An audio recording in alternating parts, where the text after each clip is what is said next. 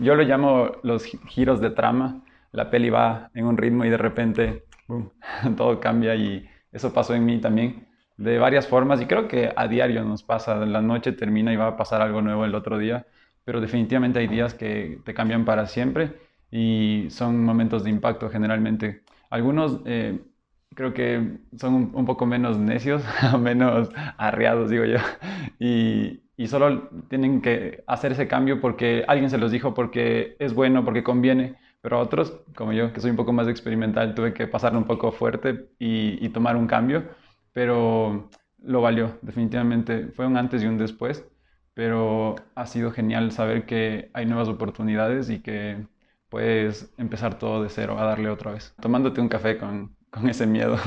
Necesitamos enfrentarlo un día y ah, estuve lleno de miedos. Uno de los más fuertes fue la muerte, cuando experimenté eh, la noche en la que fue el antes y el después de mi vida. Previo a esto ya había eh, tenido que emprender, porque había tenido algunos golpes en mi vida. Dentro de esos un divorcio, tener que venir de Quito, soy quiteño, y a los 10 años ir a vivir en Loja. Entonces como que ya iba la vida forjándome a ciertas cosas, ¿no? Y creo que nacemos tan libres, pero la vida te va, y, no sé, a veces también ciertas decisiones te van generando miedos y, miedo está ahí, o sea, es inevitable. Entonces no enfrentarlo sería casi como irte en contra de la misma naturaleza de, cómo va surgiendo la cosa, pero al final ah, entendí que, el miedo ah, solo era un recipiente que necesitaba encontrar su espejo y, ahora les explico eso, pero eh, es algo que te puede paralizar, pero a la vez es tu motor. Así que si tienes un miedo, lo primero que necesitas saber es que es justo ahí donde está el motor que te va a hacer despegar a lo siguiente. Estamos en la temporada y bueno, hace un buen tiempo, pero sobre todo pandemia hizo que tantos emprendimientos nazcan y todos los que están emprendiendo, los que se estén disponiendo a emprender, si algo hay en común es que eh, es como lanzarte de un avión sin paracaídas y construirlo ahí en el viaje al, al paracaídas. Entonces, un emprendimiento creo que es eso, pero es la vida mismo, ¿no? Eh, cada vez que intento pasar una temporada en mi vida, regreso a ver mi local y, veo en qué momento estamos de, mi restaurante y digo, ok, ahora tenemos que... Y me gusta siempre hacerlo, primero en el local y en cuanto se desata algo de eso, le quito como un cerrojo y en mi vida también se quita el cerrojo. Entonces es como un buen eh, indicador de hacia dónde puedo ir, pero dónde estoy estancado también. Y, y es un poco lo que no sé si pasa con todos los emprendimientos y todos los negocios, pero en mi vida veo mi negocio y es justo lo que está pasando en mi vida. Entonces, no sé si es como el reflejo de en lo que andas, pero es un buen indicador. Entonces, eh, estoy como eh, en esa temporada justo de madurar, de, ir al siguiente nivel y me está costando un mundo, pero luego regreso a ver y fue así desde el día uno. O sea, siempre tienes un nivel de miedo y luego pasan ciertas cosas, pero luego estás en otro nuevo nivel en el que ahora tienes que enfrentar nuevos miedos y nuevas eh, tareas en nuevas responsabilidades. Entonces, creo que es solo poder identificar eso, la, temporada en la que estás y usarlo como motor para poder pasarla. No podemos quedarnos ahí, pero definitivamente el desierto está ahí y hay que pasarlo. Los espejos es algo que estoy pensando últimamente, como hace un mes, pero el momento más difícil de mi vida fue depresión. Creía antes de tener una depresión real, y no voy a categorizar las depresiones, pero para mi concepto depresión era como, ah, qué triste que estoy, o eh, qué, qué, decepción de esto, y cosas así. Y de repente te traen unos sushis y te pasó la depresión. pero luego me encontré con una depresión tan fuerte, tan real, que, que supe que no era cuestión solo de un regalo o que una persona esté ahí, porque puedes tener todo alrededor puedes tener todo el dinero del mundo o nada de dinero o toda la comida o nada de comida y, luego te das cuenta que no era lo que estaba ahí, sino lo que estaba dentro, o sea, que lo que está pasando en tu interior. Entonces dije, esto es una depresión real, o sea, para mi concepto de, de depresión es, ¿sigo viviendo o hoy es un buen día para morir? Entonces, si alguien ha pasado depresión, creo que sabe lo que estoy diciendo y realmente es duro, es fuerte. Entonces, Ah, me encanta pensar en espejos porque he intentado darle forma a esta idea, pero hace, un mes que llevo viéndolo como un espejo porque era eso.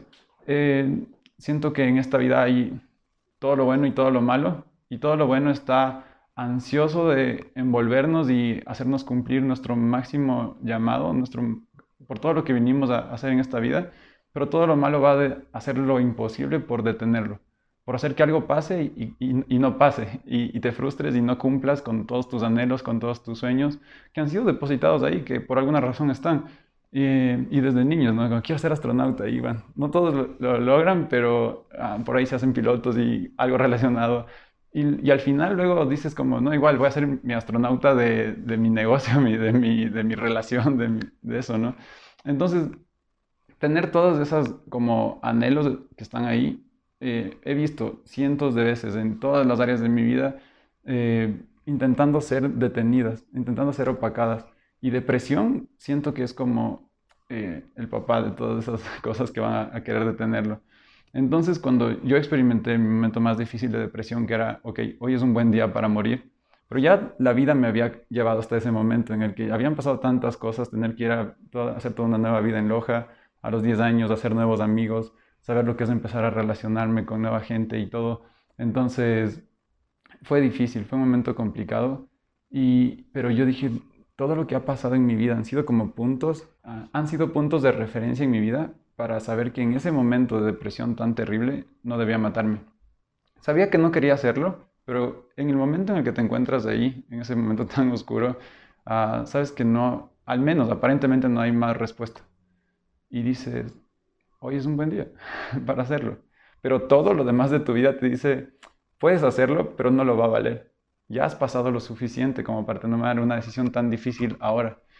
Eh, entonces, el día de que fue así como mi antes y después, eh, tuve dos en la que tuve una noche terrible de excesos y vi la muerte durante seis horas y ahí fue cuando muerte llegó a mi vida y ese momento fue crucial porque hasta ese momento eres como un poco independiente o como que yo puedo solo, ¿no? Y porque todo se está dando, el negocio, el dinerito, los amigos, la farra, todo está confluyendo hacia que lo puedes tú. Pero llega ese punto en el que solo salió de tus manos, ya no, nada tiene sentido. Entonces ese día fue crucial porque dije, ok, ya no puedo, o sea, me estoy volviendo loco. Y, y fue cuando la primera vez que sentí que, que Dios no era religión, era alguien personal que quería llegar a tu vida y tomar el control de todo. Y, ese día dije, ok, Dios, si eres tú, háblame, porque sabes, soy necio, no quiero religiones, no quiero nada, háblame vos mismo. Entonces ese día fue un antes y un después. Pero luego eh, lo peor iba a empezar. Mi depresión iba a tomar forma, iba a coger cuerpo y, y entonces un día ya con pastillas encima, teniendo un tratamiento fuerte, eh, un día fue bien, bien loco porque dije, eso, hoy me mato, hoy continúo con todo. Y ese día vi como todos los problemas de mi vida habían formado como un, estos pozos de agua de ladrillo y todo, cada problema había sido un, un ladrillo. Pero no me había dado cuenta que solo quedaba un espacio por donde yo estaba medio intentando ver la vida. Entonces, cuando veo que siento, o sea, siento que me estoy volviendo loco, que mi mente ya no puede eh, controlarse y yo decidir mis pensamientos, sino que mis pensamientos estaban yendo solos, ese problema se pone como el último ladrillo y solo siento que estoy redondeado de problemas y digo, hoy es un buen día. Entonces veo al piso y digo, sí, hoy definitivamente es un buen momento para morir. Pero algo en mi interior, que creo es ese Dios que un día me dijo como que yo voy a poner a tomar el control si me lo permites, Aún no se lo había permitido del todo, porque demanda un poco de humillación, quizás un poco de rendimiento, de decir ya, sale de mis manos. Y ese día, ese algo, no sé cómo explicarlo y creo que es algo, una experiencia que cada cual tiene que experimentarla. Una voz me guió y fue como, ok, mira el piso y no hay más opciones, ¿no? Y puedes matarte. Pero mira hacia arriba y vi todos los problemas por un momento de mi vida y de repente vi y no había techo. Y esta es la cosa, todos los problemas pueden estar a tu alrededor, pero no pueden ponerte un techo van a pretender darte la idea de esto, pero no, simplemente no, no, tienen la capacidad de hacerlo. Entonces regresé arriba y solo vi el cielo así gigante, como siempre está ahí. Y solo esta voz en mi mente me dijo, estas son la infinidad de posibilidades y de opciones que te tengo para que te quedes aquí, para que pase algo en tu vida. Y ese día dije, ok, me quedo. Así que aquí estoy, me quedé. Y cada día casi, o sea, creo que cada día me, me, repito a mí mismo como que bueno, que decidí permanecer. Creo que es una de las cosas difíciles en medio de un emprendimiento, en medio de una relación, en medio de cada cosa. El permanecer cuando todo va mal. Cuando todo está bien es cool. hay dinero, hay gente a tu lado, hay familia, hay todo, pero cuando no hay nada, es mucho más complicado quedarte. Entonces necesitas un ancla fuerte que te haga quedar, que te haga eh, permanecer. Y es loco porque los marinos lo llaman la tormenta perfecta. Y lo llaman esto la tormenta perfecta cuando ya no pueden hacer nada, cuando tienen que soltar el timón y decir, ya está, estamos a la deriva, o sea, estamos a la buena de Dios, como decimos, y, y en ese momento es solo esperar a que la tormenta pase. Entonces, lo, que, lo único que pueden hacer en ese momento es botar el ancla.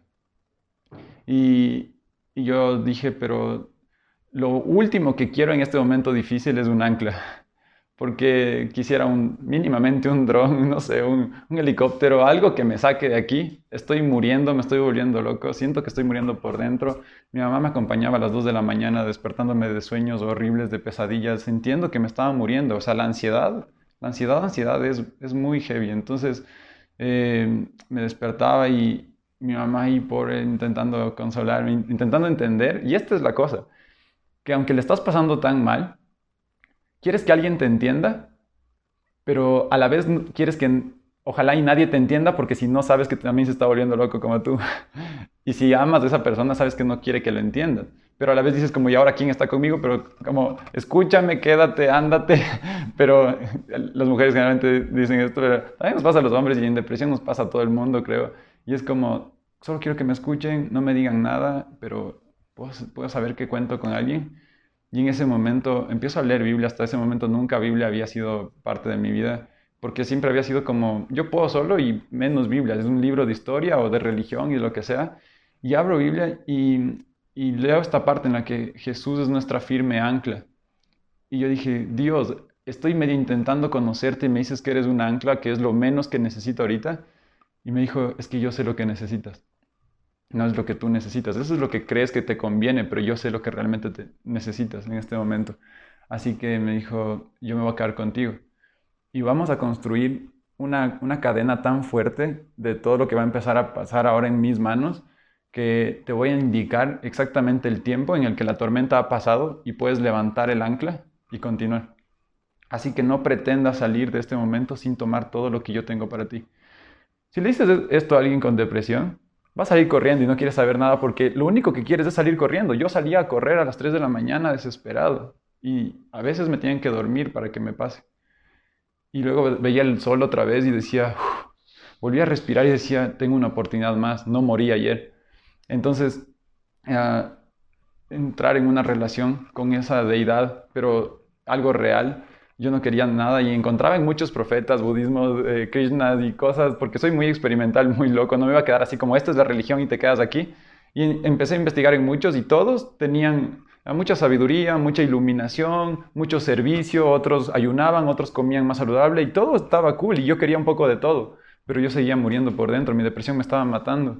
Entonces dije, necesito algo más fuerte que esto, más fuerte que cualquier profeta. Entonces leo ah, de Jesús y y resulta que me encuentro con algo que hasta ahora siento que fue como el, antes y el después real, o sea, el crucial.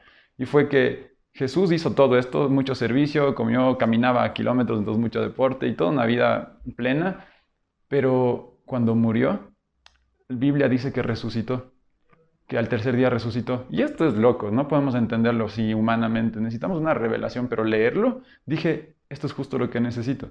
Necesito morir a este momento y que algo pase en mi espíritu, en mi interior y que resucite a vida. Y él dice, entonces si mueres conmigo, junto conmigo resucitarás para vida eterna. Y yo digo, no tengo idea de Biblia, de Dios, de nada de esto, pero tiene sentido. Hasta ahora llevo cinco años que pasó esto. Dios ha dado mucha luz, mucha, muchas ganas de continuar con todo. Momentos difíciles también, pero ahora saber que ya no está solo. Pero lo que ha pasado en todo este tiempo es que uh, valió la pena permanecer en el momento difícil con el ancla correcta. Porque en el momento difícil puedes anclarte a drogas, puedes anclarte a una relación, puedes anclarte a tus estudios inclusive. Pero todo lo que no es Dios puede ser movido. Y pandemia nos lo enseñó muy bien. Se va a mover. Y para cuando se mueve, ahora sí estás en la nada. Y cuando estás en la nada, estás listo para matarte. Y, Dios es el único que puede. Jesús es el único que puede decirte, yo morí y resucité y quiero darte esa vida a ti. No lo encuentro en otro lado.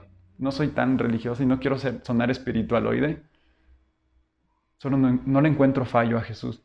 Todos los demás profetas y todas las demás corrientes de pensamiento tienen su parte y está bueno, pero en todos les, les, encontraba quiebres y yo decía, no, no, me estoy muriendo, necesito algo, me estoy muriendo, voy acá y estoy muriendo, voy acá, pero no, no me da. Y Jesús dice, puedes descansar en mí. Yo quiero estar contigo, quiero enseñarte a vivir, quiero enseñarte que a pesar del momento tengo respuestas para ti y te voy a mostrar el espejo de toda tu depresión, que es justo el motor para que aún gente, a través de lo que tú has vivido, pueda ahora encontrar una verdadera libertad. Entonces, ha sido genial. Creo que es necesario que todos busquemos personalmente, porque cuando vamos a la iglesia o a algo religioso, porque nos lo dicen o porque cultura nos lo dicen, es tedioso, es fastidioso. Y, esto no es nada más, yo no encuentro nada más personal que encontrar una relación en la que te tomas así un café con, con, Dios y le dices, aquí estoy, ¿estás? Una de mis oraciones más frecuentes es como intentar golpear el techo, pero como si estuviera golpeando el cielo y decir, ¿hay alguien ahí? ¿Hay alguien que me escucha realmente? Y luego voy a su palabra y me dice, yo estoy ahí. Estuve antes, estoy ahora y voy a estar después. Así que puedes confiar en que aunque no entiendas algunas cosas, yo lo estoy haciendo para tu bien, si solo decides quedarte conmigo. Así que ha sido crucial en mi vida, en mi negocio. Ahora mismo estoy pasando el momento más complicado de madurez, porque pensaba que madurez venía con la edad, pero madurez viene con el adquirir la responsabilidad, hacerte cargo de tus responsabilidades.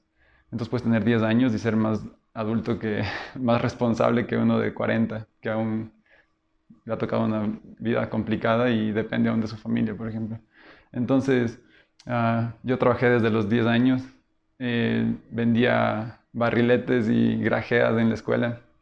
Luego tuve 10 dólares y era o salir a, a farrear y no invitar a nadie ni un agua ni para mi pasaje, o invertirlos durante la mañana y para la noche tener para la farra y para el regreso. Entonces hice empanadas chilenas en mi casa unas empanadas enanas que estaban hasta medias crudas y los de mi edificio seguro me compraron por pobrecitos, tengo ya, ayudémosle. Pero se me vendieron todas las empanadas, entonces a la noche tuve 20 dólares, ya me pude ir de 10 a 20, ya salí con eso. Entonces he venido trabajando así fuerte desde muy pequeño, pero al, termino el colegio y es un momento crucial de mi vida porque es ir a regresar. Todos somos quiteños y en ese momento todos debían volver a Quito. Entonces era volver a Quito y tener la vida normal de estudiante, casa, por ahí una farrita y así, o quedarme en Loja, pero por mi cuenta. Entonces dije, ya pues he vivido varias cosas fuertes, creo que esta debería ser una más. Decido quedarme en Loja, eh, hago un préstamo, un poco de ayuda a mi mamá y decido ponerme un, puesto, una carpita de 3x2 en una feria que se llama la Feria de Loja, que es como, la llaman binacional porque muchos peruanos vienen. Y en esta feria pongo, sí, la carpa de 3x2, una cocineta, un bidón de agua, una barra, con un sabor de sushi. No sabía más, lo había visto en YouTube pocos días antes. Eh, entonces empiezo con ese rollo y dije, bueno, es algo nuevo, yo puedo hacer, cobro y así, yo puedo solo también en eso, ¿no? Ese día abrimos y al segundo día tuve que llamarle a un amigo para que me ayude a cobrar porque tuvimos que cerrar la carpa, no podíamos más con la venta, era una locura. Toda la gente quería probar el sushi porque era algo nuevo por primera vez en Loja. Entonces al segundo día hubo ayuda y al tercero alguien más que me ayude en cocina y desde ese día hasta este momento no hemos parado. No hemos parado. Y en ese momento no conocía tanto a Dios cuando inició eh, negocio.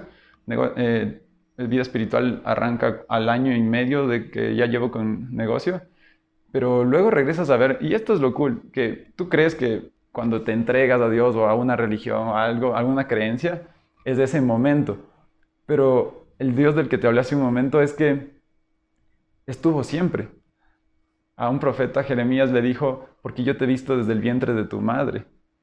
Y esto me raya porque es como, ah, no, no es porque yo quiero buscarte, no es por mi anhelo de, de alcanzar algo, sino es que tú eres tan bueno que estuviste ahí siempre.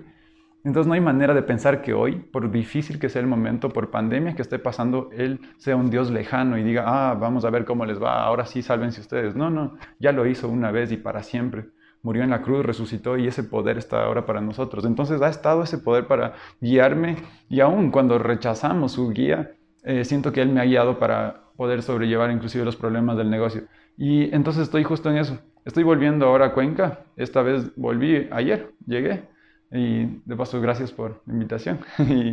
y, aprovechando para esto. Y, y vine porque estaba decidiendo entre si cerramos o no. Bueno, era pandemia nos cayó y de alguna forma nos golpeó a todos, ¿no? Y mi tía tiene asma, era lo mejor cuidarle porque ella es la encargada del local. Entonces ya la acaban de vacunar, estamos listos para reabrir el local de Cuenca. Entonces estamos con eso, pero entre toda esta temporada yo decía como, vale la pena continuar, vale la pena seguir con todo.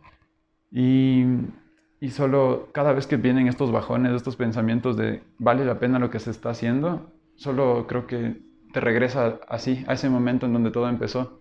Y es, yo no estoy haciendo solo locales. Siento que Dios me dice esto, yo no, no estoy poniendo solo locales, no estoy poniendo solo más dinero. Necesito que gente me conozca. Y creo que es el motor del por qué todo eh, quiero que funcione en mi vida. Negocio, familia, relación. Porque tenemos otro propósito aquí. O sea, está genial si tenemos 10 máster y todos los estudios y síganlos haciendo todos los que nacieron para eso, porque este es su llamado ahí está su carrera. Y, pero luego lo logras y, luego logras todo el negocio y luego logras toda tu, eh, la familia anhelada que estabas esperando, luego logras cada cosa de tu vida que te la habías planteado. Pero luego cuando hayas llenado todas esas expectativas, algunas que te las impusieron como tienes que hacer esto, tienes que hacer esto, eventualmente las llegas a lograr y he visto gente matándose en ese momento. Y la pregunta es, y entonces no era ahí. ¿No era esa la respuesta? Entonces no era todos mis anhelos y mis, mis ganas de comerme el mundo. Porque eso es lo que nos dicen en la escuela. Vas a cambiar el mundo. ¿En serio? A veces no. A veces no puedes cambiar ni de lado la cama de tu cuarto. ¿Y vas a cambiar el mundo? Y creo que nos han impuesto tantas cosas que son muy difíciles de llevar. Y luego Dios llega y te dice, llevemos una vida simple, una vida de convicción en la que vas a permanecer a pesar de que se ponga difícil. A pesar de que cuando llegue depresión, entonces, como estás ahora conmigo y yo, yo creo todo lo, en lo que te vas a empezar a relacionar, te voy a mostrar que depresión es un perro atado. Y esta es la mejor forma de verlo, depresión, para mí. Es que también lo veo como una puerta cerrada, pero sin seguro. Si alguien está luchando en este momento con depresión, es una puerta que está a punto de abrirse. Solo deja de empujar porque, porque se va a abrir, pero necesitas que se abra del otro lado. Y para que se abra del otro lado necesitas cambiar de dirección. Entonces, si alguien te dice arrepiéntete, yo no sé si han escuchado esa frase, arrepiéntete, hijo del diablo. Hay un meme buenazo, ¿no? Y cuando lo escuchas así, corres. Porque no quieres iglesia, porque no quieres religión, porque porque el mundo lo ha hecho ver a, espiritualidad tan desagradable de cierta forma que lo hace repulsivo. Porque ni siquiera Jesús dijo arrepiéntete. A ver, Jesús no caminaba con sus discípulos y, no tenían Biblia, porque no podía decirle a la gente lee primera de Juan, porque Juan andaba caminando al lado de él. Recién estaba metiéndose en la cabeza lo que iba a escribir en 30 años. Entonces, tenía que ser muy práctico y les dijo, metanoia. En el hebreo, en su original, es arrepientes. O sea, arrepentimiento viene de la palabra metanoia y es cambio de dirección. Entonces, si alguien estaba yendo en una dirección que no le conviene, porque sabemos lo que no nos conviene, Jesús solo le gritaba, brother, metanoia. Entonces la gente decía, ¿qué? ¿Es hacia allá? Ok. Y cuando viene el cambio de dirección, entonces puede venir una conversión de tu vida. Y creo que esto necesita pasar en cada área de nuestra vida. En tu negocio, porque en tu negocio o solo facturas todo o solo facturas lo que te conviene. Entonces necesitas un cambio de dirección. O sea, empezar a ser sincero contigo mismo. Y esto es lo único que cuando llegué a Dios me dijo, como, ten todas las cuentas claras, ten, ten tu personal claro, ten... Y me ha costado, porque somos humanos, estoy aprendiendo. Pero cada vez que haces algo como esto, no siempre tienes las mejores ventas. Luego haces las cosas correctas y ahora se vende menos y ahora no tienes más likes y ahora no le gusta el nuevo rollo a alguien y es como, Dios, pero estoy haciendo todo en orden. Y es como, espera, porque en su momento, si no te cansas de hacer el bien, cosecharás. Entonces no nos cansemos de hacer el bien. Es súper difícil, pero lo vale. Lo vale enteramente.